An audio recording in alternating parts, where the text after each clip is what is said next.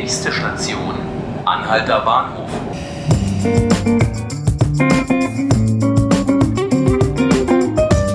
Hallo und herzlich willkommen zu 5 Minuten Berlin, dem Tagesspiegel Podcast. Ich bin Johannes Bockenheimer und mit mir im Studio steht meine Kollegin Laura Hofmann.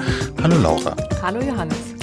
Für die Berliner Wirtschaft, die wöchentliche Sonderseite im Tagesspiegel zum Wirtschaftsstandort, hast du ähm, diese Woche einen langen und ausführlich recherchierten Artikel geschrieben über ein Thema, das Unternehmen in der Stadt schon sehr lange nervt, ähm, die schlechte Versorgungslage mit schnellem Internet.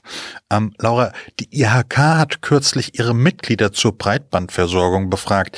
Wie fiel denn das Ergebnis aus? Eher negativ. Also nach der Studie benötigt heute schon jede dritte Berliner Firma schnelleres Internet, als sie aktuell zur Verfügung steht. Und mehr als 70 Prozent der Unternehmen ähm, haben angegeben, dass sie eine Bandbreite mit einer Übertragungsrate von 100 Megabit pro Sekunde oder sogar mehr brauchen. Oha. Das hat auch ähm, konkrete Folgen. Also zum Beispiel letztes Jahr musste als das PR-Unternehmen Clarity aus seinem Büro in der Auguststraße mitten in Mitte ausziehen, weil das Netz dort zu schlecht war.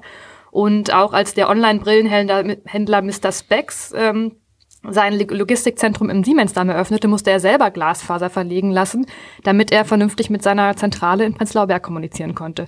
Überhaupt, ähm, wie es um den Breitbandausbau in Deutschland und an Berlin steht, das hat man auch zuletzt in einer Untersuchung von März gesehen. Mhm. Da kam raus, dass Berlin mit äh, 32, also knapp 33 Megabit pro Sekunde nur auf Rang 78 in Deutschland äh, landet. Also liegt damit noch hinter den Großstädten Köln, München, Frankfurt am Main und Hamburg. Hm. Woran liegt das? Warum kommt der Ausbau nicht in Gang? Wer ist da schuld? Ja, man könnte sagen, Helmut Kohl ist schuld. Also oh. es gibt äh, kürzlich gab es einen Bericht, der sagte, dass Helmut Schmidt damals wohl ähm, in ganz Deutschland schon Glasfaserkabel verlegen lassen wollte. Also Kabel, Glasfaser ist eben eine Technik, mit mhm. der schnelleres Internet möglich ist, weil Kupferkabel, die jetzt so gängig sind, die kommen da an ihre Grenzen. Und die Telekom äh, betreibt aber Vectoring. Das bedeutet also, sie sie motzt diese alten Kupferkabel so auf, dass sie dann doch noch ähm, schnelleres Internet quasi durchlaufen lassen mhm. können. Das macht sie aber auch ähm, auf auf Entscheidung der Bundesnetzagentur hin, also letztendlich schon auf Entscheidung der Bundesregierung. Das wird eben kritisiert. Ähm, es gab jetzt auch gerade wieder einen Bericht des Europäischen Rechnungshofes, der sagt, dass die Ziele, die sich Deutschland, also die Bundesregierung für 2025 mhm. gesetzt hat, was den Breitbandausbau ähm, betrifft, gar nicht mehr einzuhalten sind, eben weil dieses Vectoring geschieht. Ja, es gilt generell das Primat äh, des Marktes.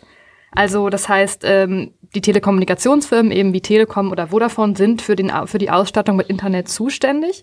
Aber erst wenn das und die Unternehmen aus Gründen der Rentabilität eben auf solche Investitionen verzichten, darf der Staat eingreifen. Und da ist aber auch dann die Bundesregierung eigentlich zuständig. Also die muss die Grundversorgung zum Beispiel in ländlichen Räumen eben gewährleisten, wo eben das für solche Firmen nicht rentabel ist. Verstehe. Ähm, trotzdem sagt die IHK, es kann nicht sein, dass der Senat jetzt nichts, ähm, nichts tut, weil Berlin wird eben so, also verliert seine Attraktivität als Wirtschaftsstandort, weil schnelles Internet mhm. ist halt heutzutage total wichtig für die Wirtschaft. Ähm, deswegen müsse der Senat auch im Rahmen seiner Möglichkeiten ähm, Anreize schaffen für die Telekommunikationsfirmen, äh, vernetzen, ähm, dafür sorgen eben, dass da besser zusammengearbeitet wird, damit schnelles Internet in Berlin möglich wird. Und was sagt der Senat? Was will der Unternehmen? Ja, der Senat ähm, hat zum Beispiel jetzt angekündigt, eine Plattform zu entwickeln, ähnlich die, die der, die, der, die, die IHK jetzt gestartet hat. Also da geht es darum, ähm, dass Firmen ihre Bedarfe an schnellem Internet melden können, sodass mhm. man sieht, okay, hier brauchen, zum Beispiel braucht diese Firma ein Internet mit einer Schnelligkeit von ein Gigabyte pro Sekunde, dass man dann so Ballungsräume entdeckt und dass die Telekommunikationsfirmen dann sehen, okay, hier lohnt sich die und die Investition. Ähm, das will der Senat machen. Außerdem hat äh, der Senat ein Maßnahmenbündel zum Breitbandausbau geplant, ähm, für das jetzt im Ende September eine Auftragsvergabe realisiert werden soll und dieses Maßnahmenbündel soll sich eben auch schwerpunktmäßig an die Berliner Wirtschaft richten. Ähm, außerdem ist eben ein landespolitischer runder Tisch geplant, wo alle für den Ausbau relevante Akteure beteiligt werden sollen, also zum Beispiel ähm, die Telekommunikationsbranche natürlich, die landeseigenen Betriebe und auch die Bezirke. Mhm. Und dafür steht eben auch Geld im Haushalt zur Verfügung, also für Beratung und Dienstleistungen rund ums Thema Breitband sind jährlich 280.000 Euro eingestellt und weitere 210.000 Euro für den nächsten digitalen Funkstandard 5G. Okay. Ähm, du hast für deinen Bericht auch mit Unternehmern gesprochen. Ähm, was haben die gesagt? Was fordern die? Was haben sie möglicherweise auch durchgemacht, um es so auszudrücken? Ja, also ich habe ähm, eben zwei Unternehmer getroffen, die beide davon betroffen waren äh, wiederum, dass sie zu langsames Internet haben. Also zum Beispiel die Aalberg GmbH, die ähm, im Bereich Metalltechnik arbeiten, ähm, die sind von Marzahn nach Adlershof gezogen und da war dann das Internet zu langsam. Also vorher in Marzahn war noch alles gut, in Adlershof am neuen Standort war das Glasfaserkabel zwar schon da, aber mhm. es hat eben ewig gedauert, bis das auch in die Büroräume verlegt wurde.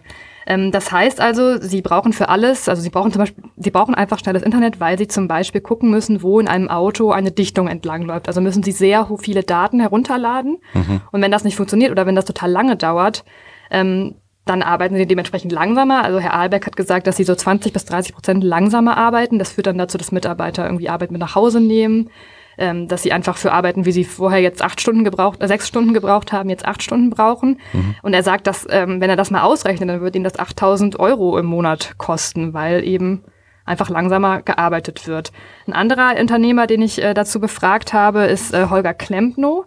Ähm, auch der, der arbeitet in einem ähnlichen Bereich, also die machen Roboterautomation, haben auch äh, Kunden, sind zum Beispiel eben die Daimler-Werke weltweit. Mhm. Ähm, die arbeiten an zwei Standorten, in der Siegfriedstraße in Lichtenberg und in Ludwigsfelde. Und weil die, der ganze, der ganze, die ganze Software auf dem Server in der Siegfriedstraße liegt, müssen die eben die Mitarbeiter in den anderen, in anderen Zweigstelle auf diese zurückgreifen, brauchen dafür eben, eben entsprechend schnelles Internet. Und wenn das nicht klappt, dann müssen die halt irgendwie äh, Cloud-Lösungen benutzen, auf ihre Handynetze zugreifen oder eben auch zu Hause arbeiten. Es hat zum einen Datenschutzaspekte. Ähm, man weiß natürlich nicht, wenn man irgendeine Cloud-Lösung mhm. benutzt, um mit den Kunden zu kommunizieren, ob das dann so sicher ist. Oder eben es kommt auch zu Überstunden, insofern auch zu, zu, zu, zu Geldverlusten letztlich. Bleibt also noch viel zu tun. Laura, vielen Dank, dass du dir die Zeit genommen hast. Ja, kein Problem. Das waren fünf Minuten Berlin, der Tagesspiegel Podcast. Ich bin Johannes Bockenheimer und mit mir vor dem Mikrofon stand meine Kollegin Laura Hofmann. Vielen Dank fürs Zuhören. Sie können unseren Podcast online anhören auf tagesspiegel.de slash podcast und natürlich abonnieren auf iTunes und auf Spotify. Auf Wiederhören.